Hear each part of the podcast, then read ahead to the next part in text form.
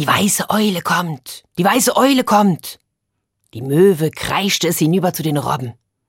Und jetzt wussten es auch der Eisbär und die Polarfüchsin. Diese kämmte ihrem Nachwuchs noch einmal übers Fell und sagte dann Die Eule, die Eule ist das mächtigste Wesen der Welt. Sie ist über 900 Jahre alt und niemand ist so weise und so klug wie sie.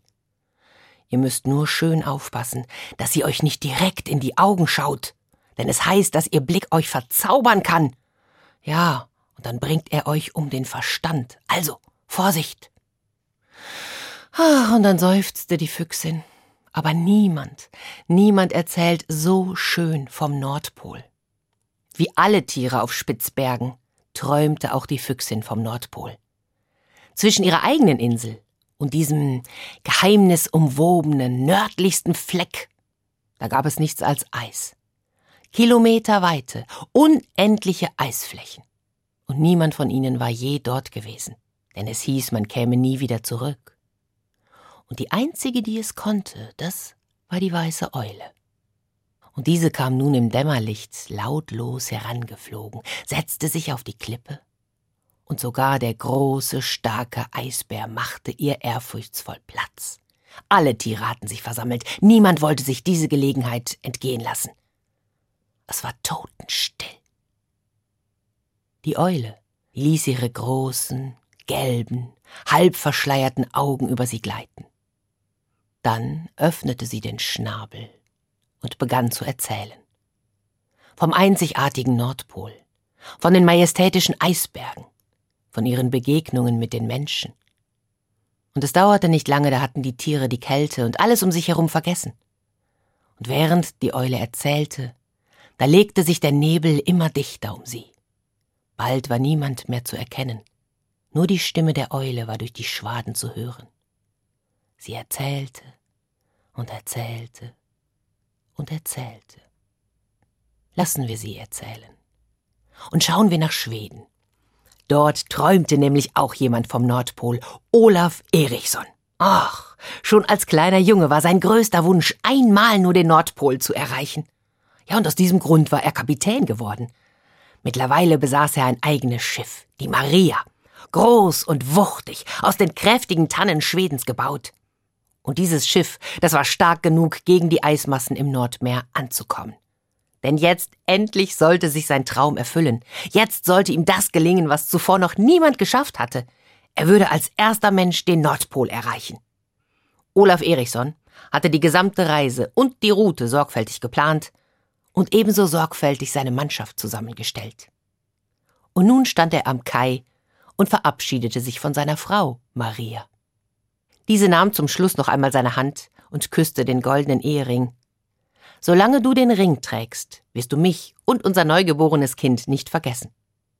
Und jedes Mal, wenn er den Ring anschaute, lächelte er. Seine Frau und sein Kind vergessen? Niemals. Und dann waren sie auf dem endlos weiten Meer. Je weiter sie in den Norden kamen, umso dichter wurde der Nebel. Er hüllte alles ringsum ein. Und die Tage vergingen, einer wie der andere. Auch die Nächte waren eintönig. Die Sterne verschwanden hinter dem Nebel, die Laternen an Bord, die verströmten so ein, so ein diffuses Licht, alles war gespenstisch still. Nur die Wacht hielt sich an Deck auf, alle anderen flüchteten in ihre warmen Unterkünfte. Und an jenem Abend, da wurde Olaf Erichsson mit einem Mal ganz unruhig. Kennt ihr das? Das Gefühl, jemand hätte euch gerufen? So erging es dem Kapitän. Also verließ er seine Kajüte und ging hoch an Deck. Noch immer war es sehr neblig. Olaf Eriksson schaute umher, so gut es ging. Doch da war niemand. Vielleicht hatte er sich geirrt. Und da entdeckte er auf der Rahe im Mittelmast eine große weiße Eule. Die schaute ihn aus ihren gelben Augen. Die schaute ihn nicht nur an, die starrte ihn an. Und augenblicklich schnürte es ihm die Kehle zu. Er bekam kein Wort heraus. Und dennoch konnte er den Blick nicht von dieser Eule lassen. Träumte er? Sah er Gespenster? Er konnte die Eule verstehen. Ich bin die weiße Eule, die älteste meines Geschlechts. Ich komme, dich vom Nordpol zu grüßen, Olaf Erichson.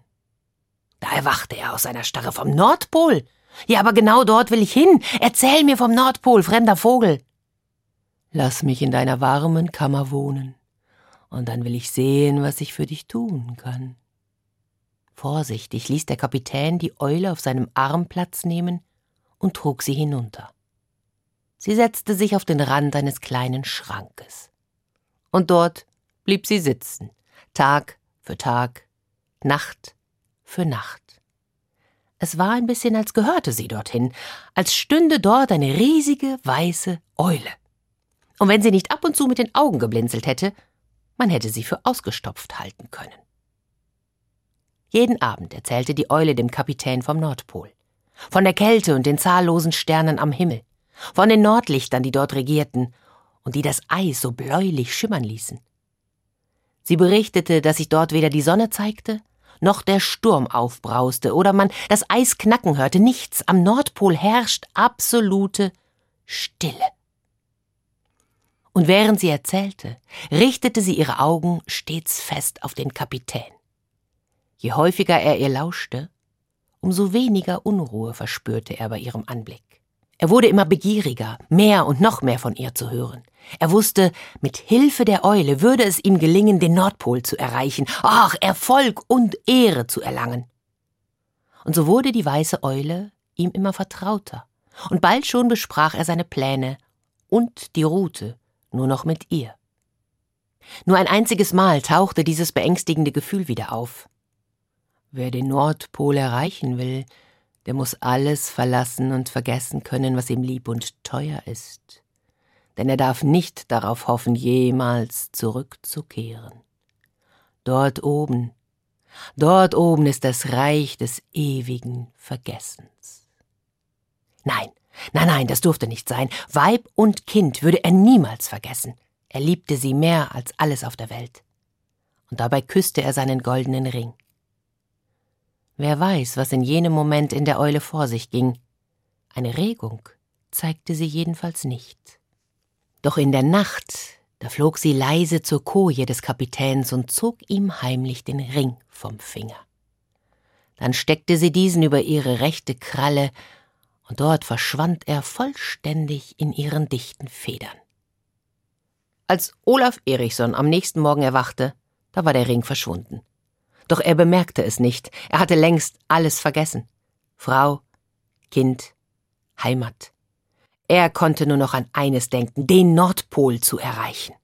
Ja, und so ging es immer weiter Richtung Norden. Mittlerweile war die Polarnacht hereingebrochen, ja, wobei Polarnacht ein verwirrender Begriff ist. Diese Nacht, die kann mehrere Monate dauern. Draußen war es dunkel und entsetzlich kalt, und es wurde immer noch kälter. Nach einer Weile kam das Schiff nicht weiter, denn das ewige Eis hemmte es. Doch die Mannschaft war gut vorbereitet und auch gerüstet. Alle blieben ruhig und verkrochen sich mit Tee und Grog im Innern des Schiffes, saßen vor den heißen Öfen und vertrieben sich die Zeit mit Gesang und Geschichten. Und auch die weiße Eule erzählte ihre Zaubergeschichten und half dem Kapitän damit über diese, diese gähnende Langeweile und die Untätigkeit hinweg. Halte aus bis zum Frühling, dann führe ich dich hin. Doch eines Nachts, da wurde er wieder von dieser Unruhe befallen. Er hielt es nicht länger aus in seiner Kammer, ging hinaus auf Deck und sah die zahllosen Sterne im blauschwarzen Himmel. Und da kam ihm mit einem Mal dieses Lied in den Sinn. Weißt du, wie viel Sternlein stehen an dem blauen Himmelszelt. Es war ihm irgendwann einmal vorgesungen worden, in der Vergangenheit, doch wann? Wo? Von wem? da tauchten die Zweifel auf. War die Eule wirklich sein Freund? Und in den darauffolgenden Nächten, da stellte er sich diese Frage immer und immer wieder. Doch eines Tages war es endlich soweit. Die Stille dieser eingefrorenen Welt endete. In weiter Ferne war ein Dröhnen zu hören, so dumpf wie das Rollen eines, eines Donners, der herannaht. Als nächstes zitterte die Magnetnadel des Kompasses. denn sie spürte als erste den Aufbruch des Eises, das Kommen des Frühlings. Und mit dem Frühling kam auch der Sturm. Heulend fuhr er über das Schiff dahin, dass es in allen Fugen bebte, ein Schneegestöber, wie es noch niemand von ihnen je erlebt hatte, oh, und es riss das Takelwerk in hunderte kleine Fetzen. Es herrschte ein ohrenbetäubender Lärm. Der Sturmwind brüllte und das aufbrechende Eis versuchte, ihn noch zu übertönen. Und so ruhig, wie es vorher an Bord gewesen war, so unruhig war es nun. Alle versuchten, das Schiff vor diesen Eisschollen zu retten, es aus den Strudeln zu befreien, es irgendwie auf Kurs zu halten. Niemand von ihnen achtete auf die weiße Eule. Niemand achtete auf das, was sich von Westen näherte. Bis sich der Vogel auf die Schulter des Kapitäns setzte. Sie kommen, die weißen Segler, sie kommen, um dich abzuholen. Sie werden dich begleiten. Ach, das wird eine lustige Fahrt nach Norden. Olaf Eriksson schaute zur Seite und sah weiße Punkte am Horizont. Sie wurden von Sekunde zu Sekunde größer und größer. Das waren sie. Die Eisberge. Die Eisberge, vor dem sich jede Mannschaft fürchtete. Das sichere Verderben eines jeden Schiffes. Der Steuermann reagierte als erster. Kapitän, wir müssen südwärts steuern. Wir müssen ihnen ausweichen. Gib Befehl, Kurs nach Süden.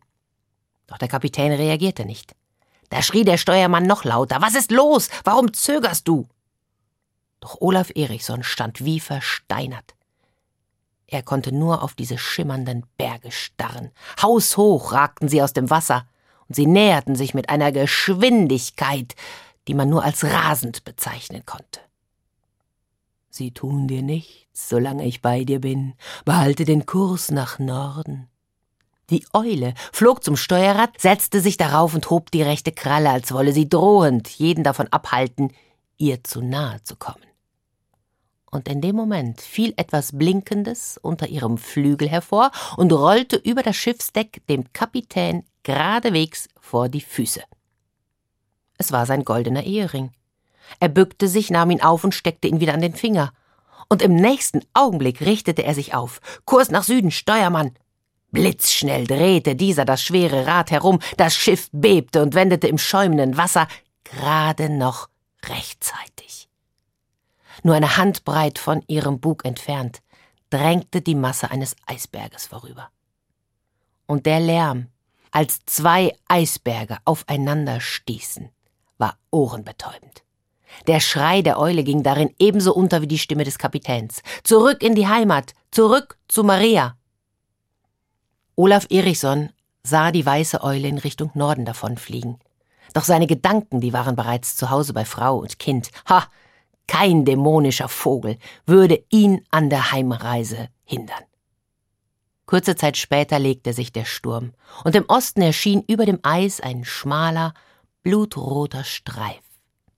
Das erste Zeichen der endlich wiederkehrenden Frühlingssonne. Die weiße Eule kommt, die weiße Eule kommt. Die Möwe kreischt es hinüber zu den Robben. Und nun wissen es auch der Eisbär und die Polarfüchsin.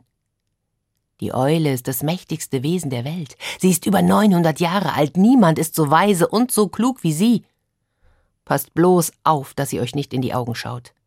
Es heißt, dass ihr Blick euch verzaubert und um den Verstand bringt. Die Füchsin seufzt. Aber niemand, ach, niemand erzählt so wundervoll vom Nordpol. Die Eule lässt ihre großen, gelben, halbverschleierten Augen über sie gleiten. Dann öffnet sie den Schnabel und beginnt zu erzählen. Vom einzigartigen Nordpol, von den majestätischen Eisbergen, von ihren Begegnungen mit den Menschen. Und während die Eule erzählt, legt sich der Nebel immer dichter um sie. Nur die Stimme der Eule ist durch die Schwaden zu hören. Sie erzählt und erzählt und erzählt. Bis heute. Lust auf mehr? Auf ins Abenteuer. Geschichten. Der Podcast für Kinder und Familien. Auf hr2.de und in der ARD Audiothek.